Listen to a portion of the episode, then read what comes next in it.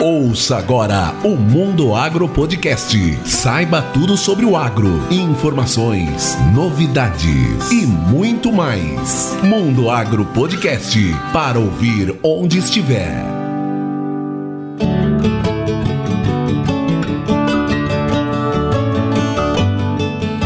Se essa é a primeira vez que você está ouvindo o Mundo Agro Podcast, seja muito bem-vindo. Esse podcast é feito para você que mora no campo ou na cidade e quer ficar por dentro de tudo que rola sobre o agronegócio no Brasil e no mundo. Eu sou o professor Rogério Coimbra e esse é o Mundo Agro Podcast, o seu podcast semanal sobre o agro para ouvir onde estiver. No episódio de hoje eu converso com o Alisson Mota. Ele é engenheiro agrônomo, possui mestrado e doutorado na área de tecnologia de aplicação de defensivos agrícolas, foi pesquisador visitante na The Ohio State University nos Estados Unidos e atualmente é pesquisador na área de tecnologia de aplicação e sócio da empresa Agroefetiva. O Alisson também é pesquisador colaborador e executor de projetos desenvolvidos em parceria com a Fundação de Estudos e Pesquisas Agrícolas e Florestais a FEPAF de Botucatu, atuando em programas de extensão ligados às boas práticas na aplicação de defensivos agrícolas. Bem, mas antes de começar, eu tenho um recado da Momesso para você. Cuidar da saúde também é coisa de homem. Durante o mês de novembro, lembramos da importância da realização de exames preventivos contra o câncer de próstata. Precisamos de você trabalhando com a gente no agronegócio brasileiro. Novembro Azul, a Momesso apoia essa causa. E agora, vamos chamar o Dr. Alisson Mota e desvendar alguns mitos da tecnologia de aplicação, além de saber as novidades sobre os materiais de soja resistentes a herbicidas alcínicos.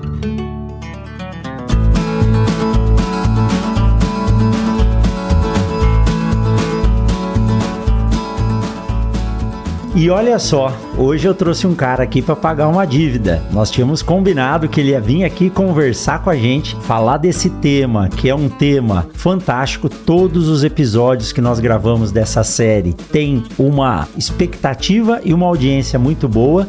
E hoje vocês vão ter mais um pouquinho de aula com essa galera, com essa turma da Agroefetiva. E hoje quem está comigo aqui é o Alisson Mota. Tudo bem, Alisson? Seja bem-vindo ao Mundo Agro Podcast. Tudo jóia, Rogério. Obrigado pelo convite. Uma satisfação estar contigo e uma honra, ainda mais conhecendo o seu podcast, que é tão comentado aí. Bastante colega meu comenta que escuta você. Eu acompanho você, então, para mim, é uma satisfação e uma honra estar compartilhando um pouquinho de conhecimento com vocês. Que joia. Bondade, bondade a sua, mas ó, nós fizemos aquela combinação lá quando a gente gravou um podcast no começo do ano e hoje eu tô cobrando a dívida. Você tá aqui para falar com a gente e nessa fase do ciclo, né, da safra que é importantíssima. Nós estamos aí com o início da emergência da soja, começando o plantio nas principais regiões do Brasil, se a chuva deixar, né? Porque ela sempre dá aquela seguradinha. E vamos bater um papo hoje, né, Alisson? Tem alguns temas polêmicos aí que vem sendo discutido, mistura de herbicida com fungicida, volume de cauda. E esse ano, se eu não me engano, é o primeiro ano comercial aí dos alcínicos que tem aquela grande dúvida, né? Volatilidade, deriva. Então, a experiência que você tem, você, o Rodolfo, o Fernando, eu acompanho vocês pela internet, acho muito legal a forma com que vocês divulgam a tecnologia. Até comentei esses dias, vocês estão dando palestra já com óculos 3D, vocês já estão na terceira dimensão, né, Alisson? Pois é, Rogério. Bom, pagando a dívida, tô aqui contigo. Pois é, a gente busca sempre estar tá inovando aí na forma como passar informação para quem a gente presta treinamentos. E a gente está aí com essa novidade também, com os óculos de realidade aumentada, né? Dos projetos que a gente participa aí. Então, com certeza, sempre buscando inovação e agregar para que quem esteja participando aí dos nossos treinamentos consiga absorver o máximo possível da nossa mensagem. E olha, essa incumbência de passar informação e tornar aquilo que a gente conhece do ponto de vista técnico, científico, para alguém que não vive todos os dias com aquela tecnologia é muito difícil. Eu já gostei muito quando vocês desenvolveram aquelas pontas de pulverização numa escala gigante, né? Que você precisar pegar com as duas mãos a ponta de pulverização, aquilo já dá uma realidade muito maior, uma forma muito mais prática de se entender toda toda a tecnologia que está numa ponta de pulverização. Então, quando você vê, é mais claro. Quando eu estudava, eu tinha muita dificuldade em aprender, sabe, Alisson? E aí eu ia perguntar para os professores: como que eu devo estudar? E a maioria deles falavam: você tem que usar os três sentidos: a visão, a audição e, se possível, né, o, o, tato, o contato. Então vocês fizeram isso. Vocês desenvolveram uma ponta de pulverização numa escala, depois você me corrige aí, mas deve ser o quê? Um para mil, né? Porque ela era gigante. E aí você consegue ver todas as estruturas internas, né, Alisson? Exato, Rogério, exato. Aquela história que a gente vê com a mão, né? Então quando você visualiza o um modelo tridimensional ali, é uma, uma peça realmente, e ela ampliada, né? Porque a gente vê uma ponta de pulverização, é pequena, tem aí um, dois centímetros de tamanho. E aí a ponta, essas maquetes que você comentou, elas são grandes, a gente consegue desmontar ela, olhar os componentes internos, então fica muito mais fácil de explicar para o pessoal como que funciona, as diferenças de cada um dos modelos. Que joia. É isso aí. É aquilo que a gente tenta fazer na universidade. Se eu só falar, vai dar sono no aluno, né? Parece que você tá falando para ele dorme, dorme. Agora quando você traz para a realidade e faz práticas, tanto que nas disciplinas aqui, as aulas práticas elas têm uma eficiência eficiência muito maior do que simplesmente a aula teórica.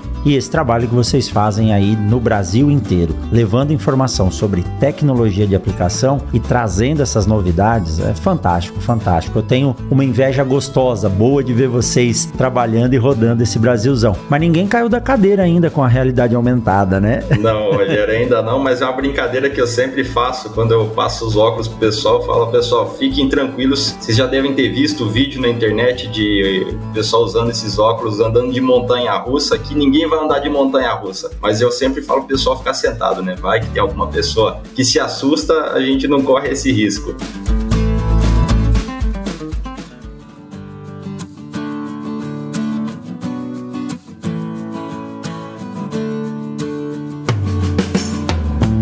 Vamos aproveitar essa pausa nesse bate-papo para te dar um recado. Eu, professor Rogério Coimbra, a convite da Chevrolet, estou apresentando também o S10Cast, o podcast da S10 que é feito para quem faz. E por falar em S10, a Chevrolet acaba de anunciar uma ótima novidade: o lançamento da S10 Z71, uma picape que mantém a tradição e que agora também tem aquela pegada aventureira. Você sabe que chegar aonde quer não é uma questão de sorte, mas sim de ter o equipamento equipamento certo e para isso a S10 E71 tem um estilo único e oferece infinitos destinos, unindo a lida do campo com o lazer para toda a família. Ela vem com Santo Antônio de série, uma grade frontal exclusiva, alargador de rodas e bancos em couro. É, para quem gosta mesmo de aventura, né? E olha só, tudo isso sem abrir mão do conforto e da tecnologia, com um estilo único que só a S10 E71 tem. Para conhecer esse novo lançamento da Chevrolet, acesse www.chevrolet.com.br barra picapes barra S10-Z71.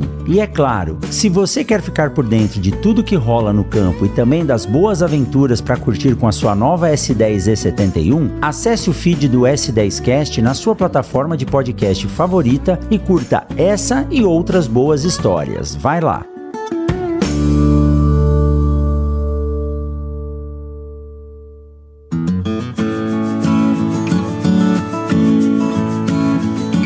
E Alisson, falando em ponta de pulverização, é, gota, tecnologia de aplicação, um assunto muito comentado e os produtores ficam sempre muito preocupados com isso, principalmente em relação à ferrugem. Por incrível que pareça, a gente acredita, ah, a ferrugem a gente já sabe, está dominado, está controlado. Mas olha só, o regime hídrico durante o ano ele tem variado tanto e a gente nunca tem as condições de umidade se repetindo de uma safra para outra. Agora, o que nós sabemos é que as doenças, principalmente né, as manchas ou as as doenças foliares, elas vêm da parte de baixo da planta para cima, aquilo que nós chamamos de bacheiro. E um dos grandes desafios do produtor rural é conseguir fazer uma aplicação, principalmente na soja, mas também no algodão, né, no milho, fazer uma aplicação que atinja as folhas do bacheiro, que em alguns materiais são responsáveis por dois terços da produção da planta. O que, que você tem de prática, né, de experiência para nos passar para que que o produtor possa melhorar a eficiência de aplicação naquele momento antes do fechamento da linha, do fechamento da cultura, para ter uma boa proteção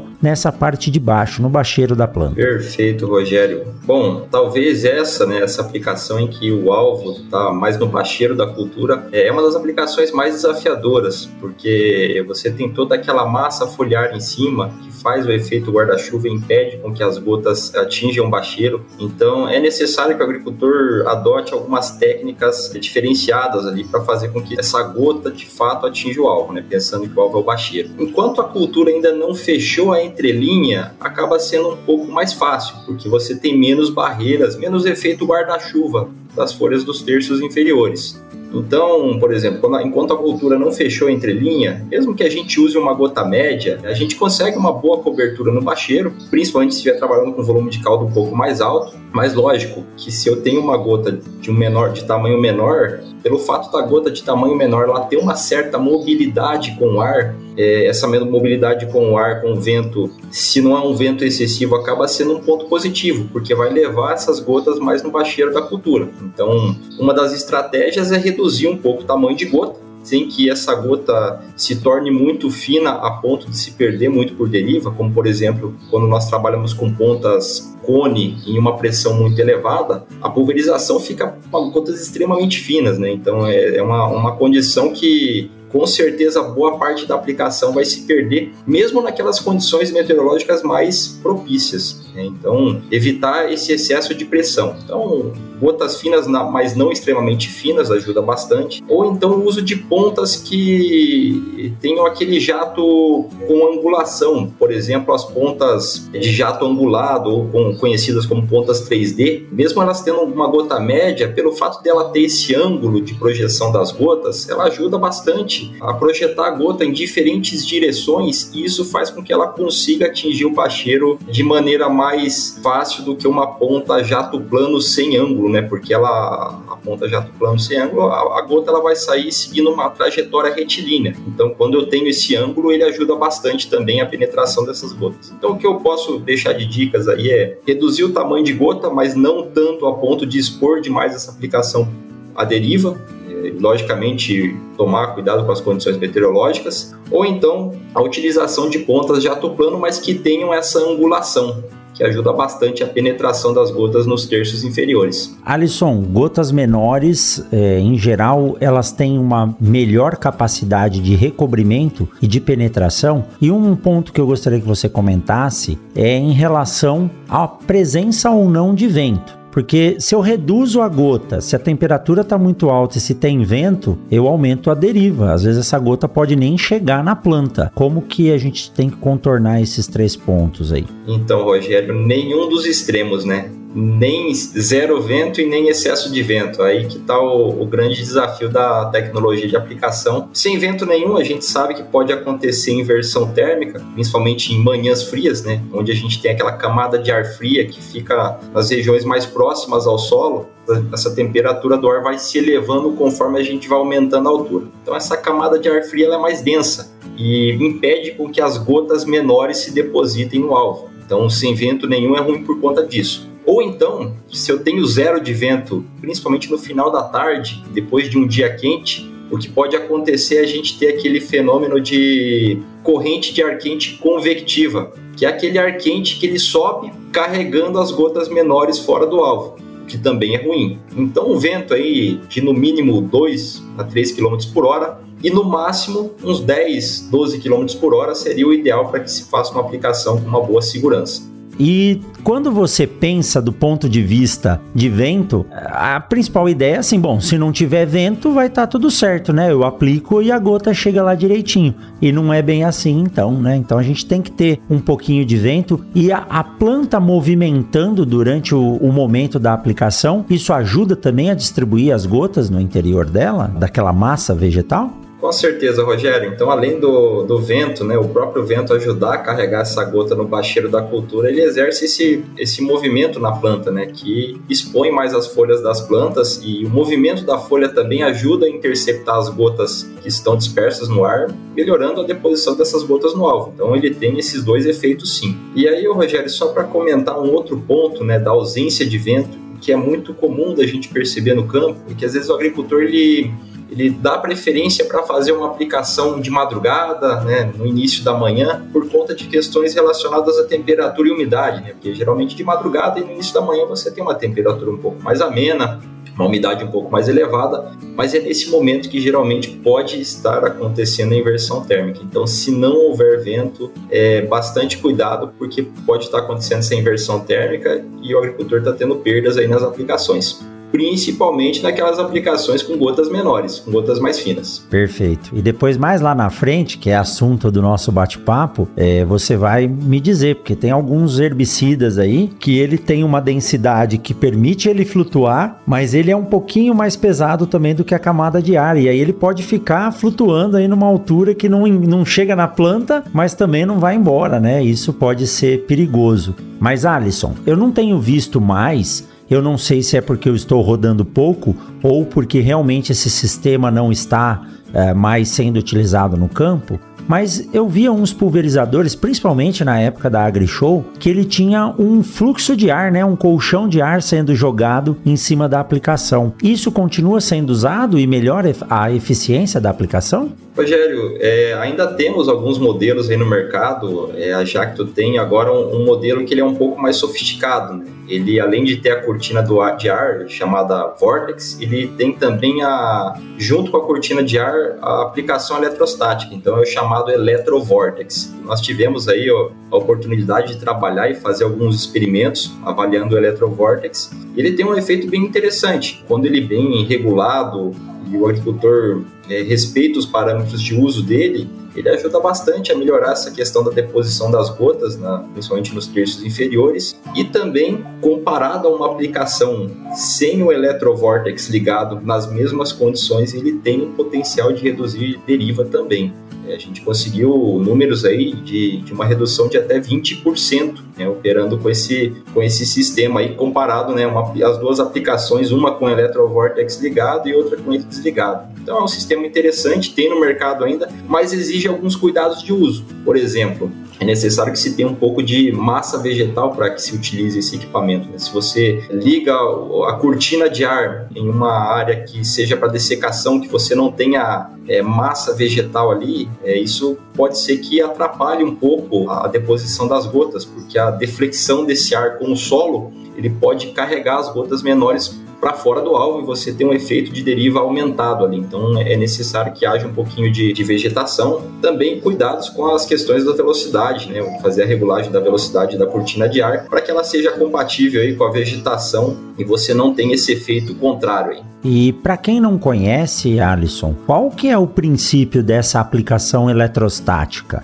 Esse tipo de aplicação, você tem um, um eletrodo junto com a ponta de pulverização em que ele, por indução, ele deixa essa gota carregada eletrostaticamente. Então essa gota, ela carregada cargas é, elétricas, né, ela fica atraída pelo primeiro alvo aterrado que ela vai encontrar. Então, isso faz com que a gota ela consiga depositar melhor no alvo, principalmente se você tiver uma cortina de ar auxiliando ao carregamento dessas gotas. Então, o, grande diferencial da aplicação eletrostática é essa: a gota ela recebe uma carga é, elétrica e ela, no fato dela estar tá carregada eletricamente, ela vai ser mais atraída pelas plantas, né, que estão ali né, em contato com o solo, portanto aterradas. Perfeito. Então a, a gota fica com carga positiva e o, a planta aterrada com carga negativa e teoricamente elas se atraem ali, né?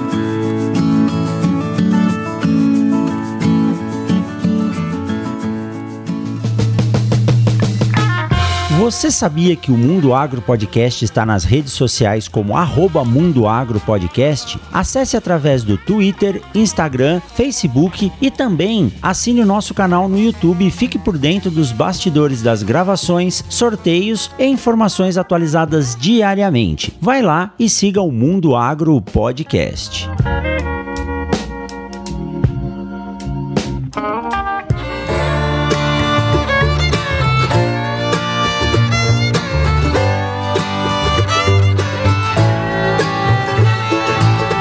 Alisson, voltando aqui no nosso bate-papo, nós falamos aí, né, da questão de deposição de gotas no bacheiro, formas de aplicação. E em termos de volume, quando eu cheguei no Mato Grosso, eu achei estranho, né, o tal do ultra baixo volume, avião aplicando aí 5, 6 8 litros por hectare. É, é a aplicação basicamente do produto puro. Tem diferença quando a gente trabalha com ultra baixo volume? Por que, que essa tecnologia existe em relação a uma aplicação, por exemplo, com um alto propelido ou um rebocado que vai trabalhar com seus 80, 100 litros por hectare de calda? Bom, Rogério, quando se utiliza, se toma esse caminho de redução do taxa de aplicação, do volume de aplicação, acho que o principal objetivo é aumentar a eficiência operacional. Isso principalmente principalmente pensando nas janelas cada vez mais curtas aí para se fazer uma aplicação, ajuda bastante o agricultor nessa parte. O problema é que quanto mais se reduz a taxa de aplicação, mais complicada e mais sensível fica a aplicação. Então, pensando assim, em termos de mistura em tanque, toda vez que a gente reduz um volume de aplicação, mantendo a dose do produto, você deixa o produto mais concentrado no tanque. E qual que é a consequência disso? A gente pode ter problemas na diluição desse produto, né? pensando em um produto que seja um pó molhável, uma suspensão, né, algum produto nesse sentido que tenha ingredientes insolúveis em sua composição, então pode sim atrapalhar a parte da diluição. E Rogério, principalmente a parte de mistura em tanque. Um dos grandes problemas que a gente vem observando na redução da taxa de aplicação, em especial na aplicação aérea, que por si só já precisa trabalhar com um pouco de volume, um volume um pouco mais baixo para que viabilize o processo, mas você reduzir mais ainda, né, para esses ultra baixos volumes, se não houver um teste dessas misturas em tanque, com certeza pode acontecer problemas de incompatibilidade aí que inviabilizam a aplicação. Então esse é o primeiro ponto. O segundo ponto é que toda vez que nós reduzimos o volume de aplicação, consequentemente nós diminuímos a quantidade de gotas que é aplicada no alvo. Então, para compensar isso, o que, que é necessário fazer? Quebrar mais ainda essa gota, ou seja, você reduzir ainda mais o tamanho da gota para aumentar essa superfície de contato e manter uma cobertura satisfatória no alvo. Só que aí também cria outro problema. Quanto menor o tamanho de gota, maior leve, a probabilidade né? de acontecer uma deriva. É, então, assim, é uma aplicação que ela tem esse apelo, é, essa possibilidade de aumentar a eficiência operacional, mas que exige muito critério, muito conhecimento aí de quem está realizando essa aplicação para que não dê um tiro no pé focar só no rendimento operacional e perder a qualidade e eficiência da aplicação por conta desses motivos que eu comentei há pouco. Olha, quem acha que é fácil, né, tá entendendo agora que a agricultura em si, ela envolve muita tecnologia, muitos cuidados e por isso que eu gosto de dizer, né? É importante ter especialista em cada uma das áreas para poder ajudar o produtor rural. Porque você imagina um agricultor tendo que tocar pessoal, né? Colaboradores, equipamentos, é, condução de lavoura, estádio fenológico, época de aplicação, são muitos detalhes. Por isso que é importante, sempre que possível, você ter um especialista te dando um apoio, te dando uma consultoria para poder fazer isso. Alisson, vocês trabalham, né? Diariamente com as consultorias, as pesquisas. Imagina só o quanto que o produtor não pode perder em termos de dinheiro, capital, reais ou dólares, com uma aplicação errada. Vamos falar que esse cara plante aí 100 hectares apenas. Imagina só, eu lembro do professor Ulisses mostrando para nós como se avaliar a eficiência das pontas num pulverizador e num primeiro momento ele falava, no campo a gente faz assim, ou se faz assim, né? tira lá duas ou três amostras e usa como média. Aí ele ia lá, eu lembro direitinho, ele usava é, borrachas, né, de câmara de, de pneu de bicicleta, balde, pesava bico a bico, ponta a ponta, né, e depois colocava no Excel lá, e ele até brincava, ó, se você, o produtor, não sabe mexer no Excel, pede pro seu neto, que ele vai saber. Aí você via a variação do gráfico. Se por um acaso por sorte ou azar, você pega uma ponta que está ou entupida ou desgastada e você toma como base isso para fazer a sua aplicação, você perdeu algumas dezenas de centenas de dólares ali jogando fora mais produto ou menos produto, né, Alisson? Sim, se a gente trabalha com um equipamento aí que esteja ferido, que esteja algum,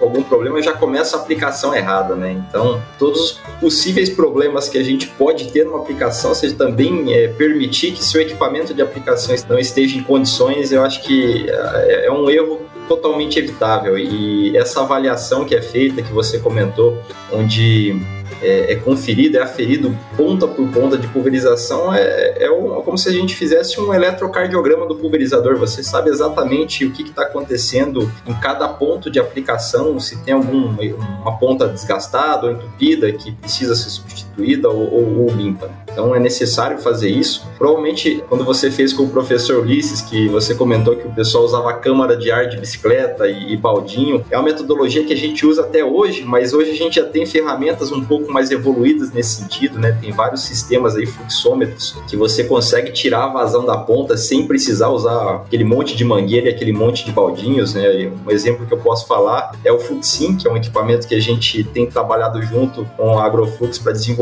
em que é possível você tirar a vazão de todas as pontas com esse equipamento, ele já joga as informações para o celular, você já tem um, o Excel ali montado no celular, um PDF, um relatório que é gerado de maneira automática. Então facilita bastante a vida do produtor e é algo que hoje todo produtor, né, a maioria sabe trabalhar, né, com celular, aplicativo, tá bastante simples e fácil para que qualquer um possa trabalhar. Chama Fluxin, é um equipamento que você encaixa ele na ponta de pulverização e ele mede a vazão em tempo real, é isso?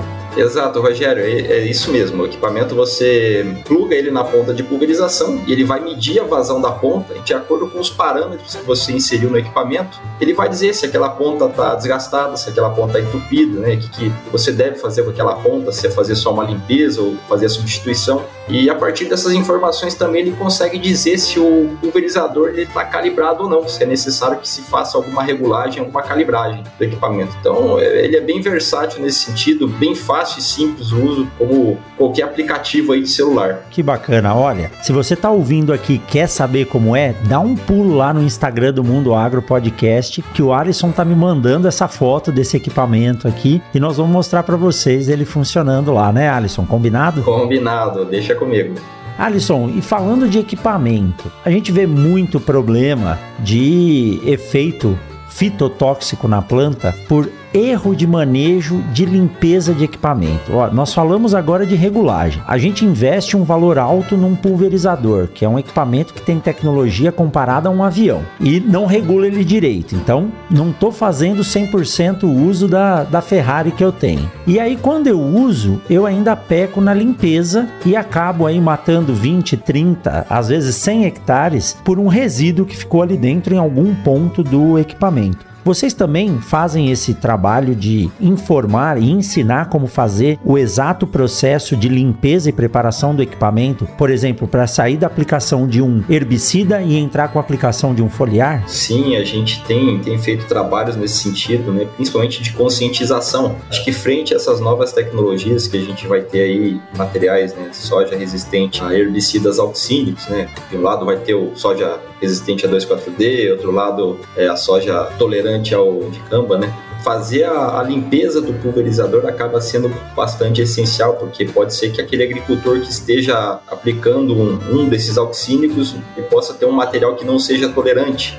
Então, algum resíduo que fique no pulverizador pode prejudicar. Então, fazer essa limpeza, e essa limpeza não é um bicho de sete cabeças, como todo mundo pensa, né? Mais ligado com capricho, né? Fazer ali os três enxágues, desmontar todos os componentes do pulverizador. Isso não só por, por questões relacionadas a você causar uma fito em uma área, mas pelo próprio durabilidade do equipamento, né? a própria qualidade de aplicação. Você removendo esses resíduos que estão no pulverizador, você aumenta a durabilidade do equipamento, você melhora a qualidade da aplicação porque evita entupimentos e até possivelmente algum problema de incompatibilidade, porque se você tem muito resíduo dentro do pulverizador, pode ser que esse resíduo aí ocasione, né, desencadeie algum processo de incompatibilidade com algum outro produto que você que o agricultor venha utilizar. Então, por todos esses motivos, é importante sim que se faça essa descontaminação e essa limpeza do pulverizador. E um outro ponto também é o contexto de uso de produtos que são insolúveis. Né? A gente pode citar o exemplo do fungicida Mancozeb, que se usam um volume muito grande do produto e é um produto que ele tem a tendência de se acumular no sistema de pulverização. Então há necessidade sim de fazer um, uma boa limpeza para remover esse resíduo, porque senão com o tempo é, isso vai degradando todo o sistema. E a limpeza é somente com com água ou tem que usar algum detergente, algum produto neutralizante para fazer essa limpeza, Alisson? Rogério, alguns produtos podem auxiliar sim nessa limpeza. Então, alguns detergentes de uso próprio para fazer essa, esse tipo de limpeza, a gente não pode usar qualquer produto, mas sim eles têm, têm um efeito a melhorar essa remoção de resíduos. Mas o mais importante de tudo, né, dentre todos os trabalhos que, que a gente tem acompanhado nessa parte de descontaminação, é, o que se estabeleceu assim de padrão é fazer pelo menos três enxágues do pulverizador, porque quando você faz três enxágues, né, mesmo não utilizando às vezes algum produto de limpeza, você consegue ter uma boa remoção dos resíduos no equipamento. Lógico que o produto de limpeza pode auxiliar bastante aí nisso, principalmente nesses resíduos que tendem a acumular e incrustar dentro do pulverizador. Olha só como a tecnologia faz a diferença, né? Show de bola. Alisson, nós falamos aí de limpeza, né, de pulverizador e também da questão de gotas e deriva. Bom, é, esse ano na safra 2021-2022 nós temos comercialmente aí o uso de alguns materiais de soja resistentes ao dicamba e ao 2,4-D. São dois herbicidas que conhecidamente já tem muito se falado sobre problemas de deriva, é, contaminação de lavouras vizinhas e assim por diante. É possível a gente fazer uma aplicação eficiente e correta desses produtos, mesmo nas condições climáticas aqui de Mato Grosso, Centro-Oeste, com alta temperatura, vento, né? É, essa, a convecção, né? O vento quente saindo da lavoura e subindo. A gente tem tecnologia para isso no Brasil, para que o produtor possa trabalhar com segurança? Com certeza, Rogério. É, nós já tivemos a oportunidade de trabalhar com as duas tecnologias, avaliando né, tanto essa linha de herbicidas herbicidas é, baseado em 2,4-D quanto em dicamba. Temos sim é, condições perfeitas para que se faça uma aplicação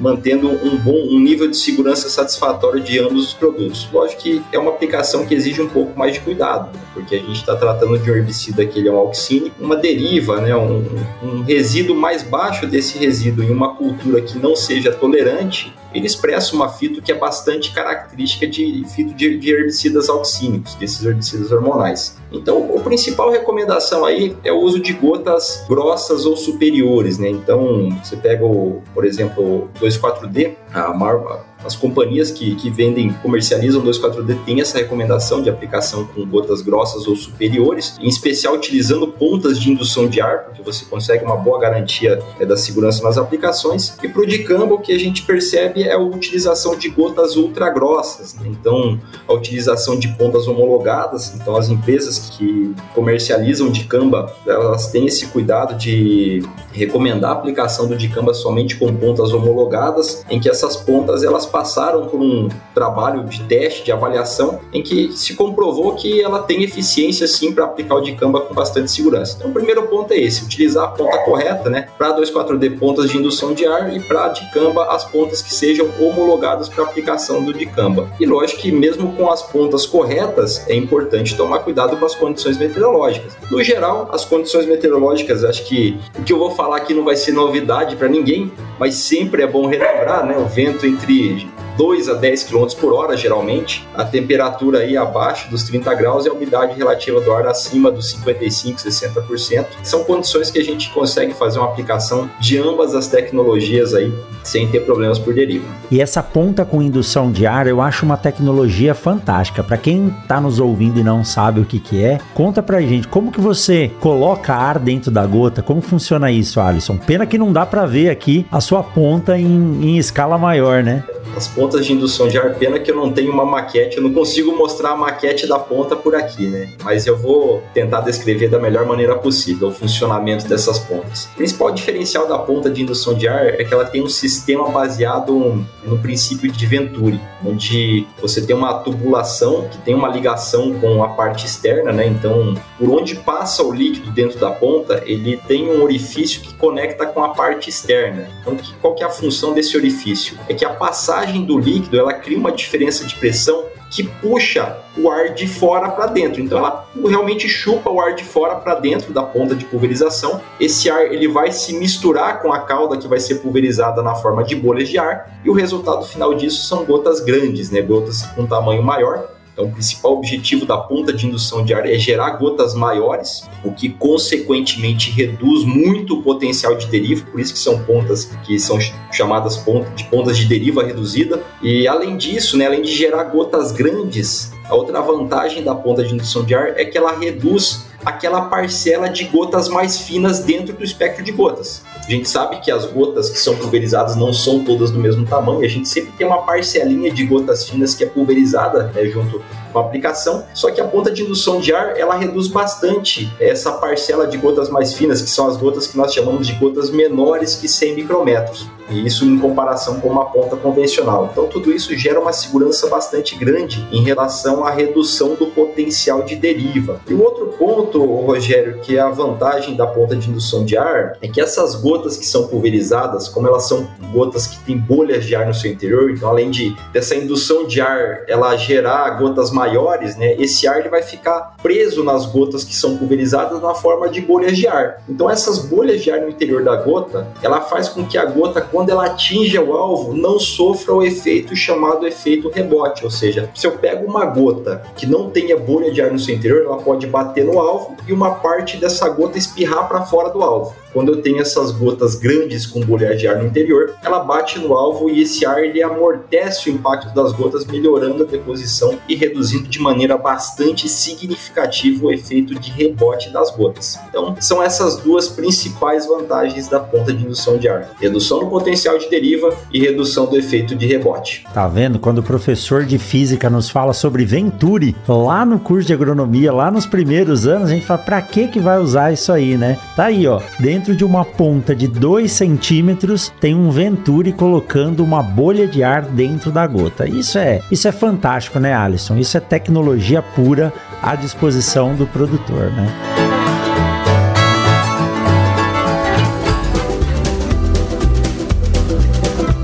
O Mundo Agro Podcast faz parte da Rede Agrocast, a primeira e maior rede de podcasts do agro. Para ouvir o Mundo Agro Podcast e outros episódios ligados ao agro em um mesmo feed, basta acessar redeagrocast.com.br.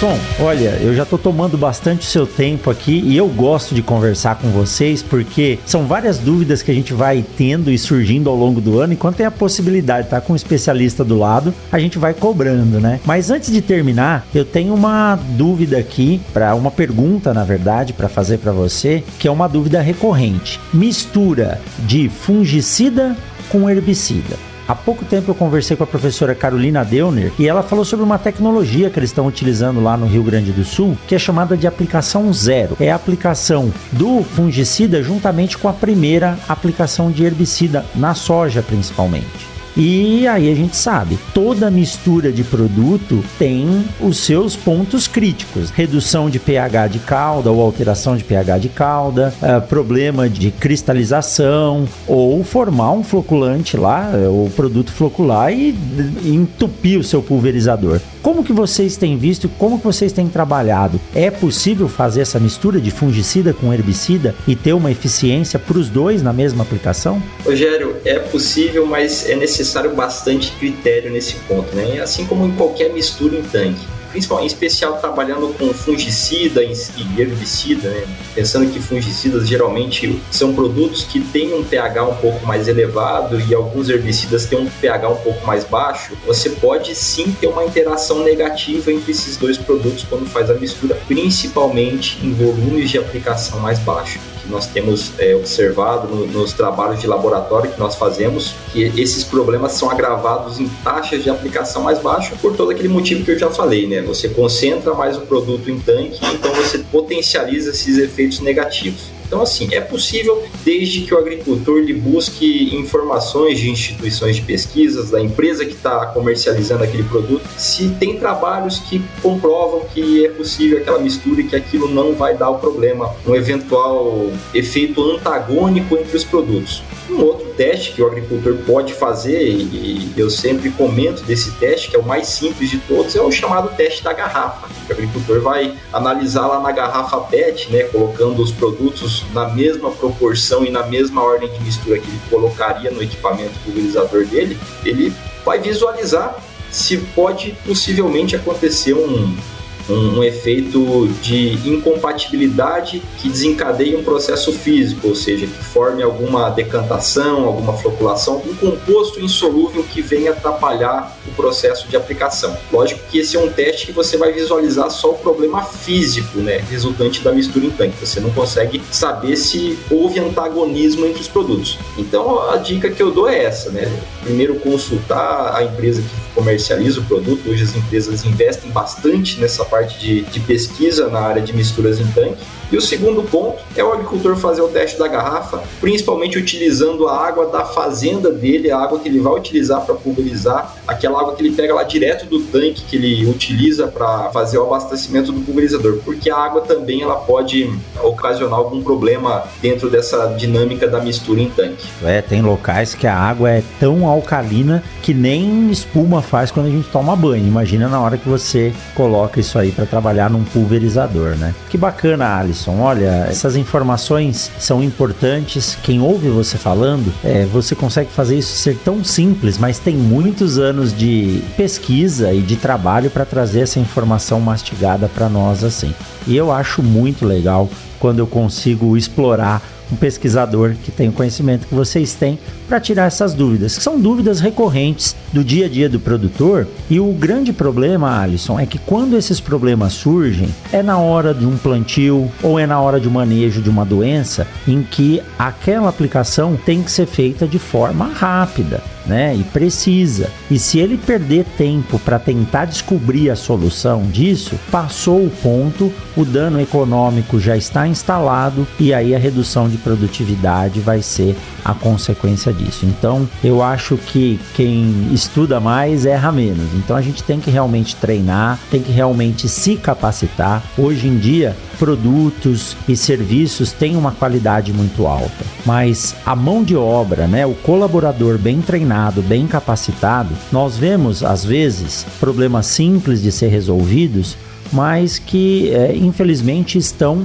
na capacidade do colaborador não conseguir ler ou interpretar um rótulo de forma correta. E às vezes ele pode utilizar um herbicida ao invés de utilizar um adubo foliar. E aí você imagina o problema e o dano que está instalado você aplicar um herbicida. Né? Então eu acho que esses treinamentos, a capacitação contínua é algo que faz o diferencial na produção hoje. Vocês têm feito um trabalho fantástico, eu sou fã do trabalho que vocês fazem e cada vez que eu posso trazê-los aqui para conversar nessa série tecnologia de aplicação, eu saio ganhando, eu aprendo muito e tenho certeza que quem está no carro agora, quem está no trator ou quem está caminhando ouvindo esse bate-papo recebeu uma aula de tecnologia de aplicação. Muito obrigado, viu, Alisson?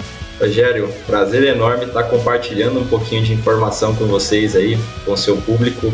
É um público bastante expressivo, como eu já comentei, tem vários amigos meus, colegas de trabalho que acompanham você, então realmente esse tipo de trabalho que você faz aí, levando informação, trazendo pesquisadores de várias áreas, é, agrega bastante para quem está no dia a dia, né? E hoje o podcast acaba sendo um dos meios mais versáteis de se transmitir informação. É, eu consumo bastante podcast podcast, principalmente que eu viajo bastante, né, dirijo, então a gente consegue consumir esse tipo de informação sem precisar parar tudo que está fazendo, né? Em especial quem viaja bastante, quem dirige, é, é bem cômodo e, e, bem interessante aí. E com certeza, investimento em, em, qualificação acho que não pode parar nunca, né? A partir do momento que a gente para de se qualificar, a gente começa a ficar para trás, não acompanha as inovações e, e fica menos competitivo aí no mercado. Rogério, muito obrigado pelo convite. Eu, como eu já falei, eu estou honrado aqui de participar contigo, tá apresentando um pouquinho do nosso trabalho aí da agroefetiva, compartilhando conhecimento e sempre que possível pode me convidar. Para mim sempre uma honra e um prazer estar com você. Uma conversa muito gostosa e produtiva. Pode deixar que promessa é dívida e eu cobro, viu? Alisson, só antes de finalizar, quem quiser conversar com você, o seu Instagram eu vi aqui que é Alisson com dois S underline ABM e a Agroefetiva, como é que faz para conhecer e para entrar lá e para ver o trabalho que vocês desenvolvem? Nas redes sociais, então, eu estou no Instagram, no LinkedIn, é, pode me,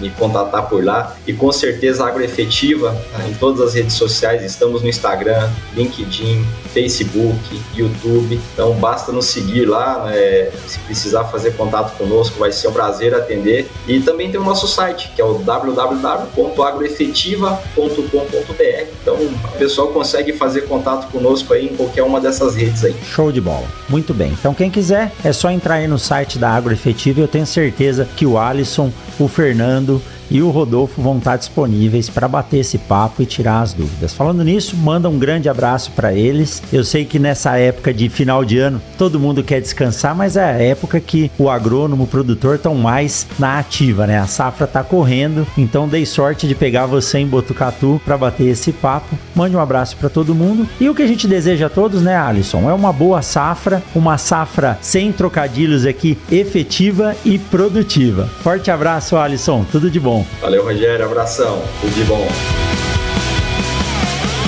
Você acabou de ouvir o Mundo Agro Podcast, o seu podcast semanal sobre o agro disponível na sua plataforma de áudio preferida. Siga o Mundo Agro Podcast no Spotify ou na Amazon, assine no Apple Podcast, se inscreva no Castbox ou no Google Podcast. E lembre-se de favoritar na Deezer, assim você receberá uma notificação a cada novo episódio publicado. Eu sou o professor Rogério Coimbra e encontro você na semana que vem em mais um episódio episódio do Mundo Agro Podcast. Até lá!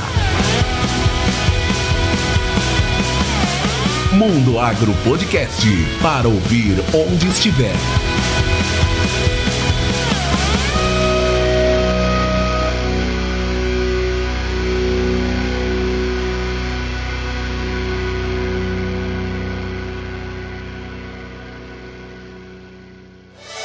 Este podcast foi editado por Edição On Demand.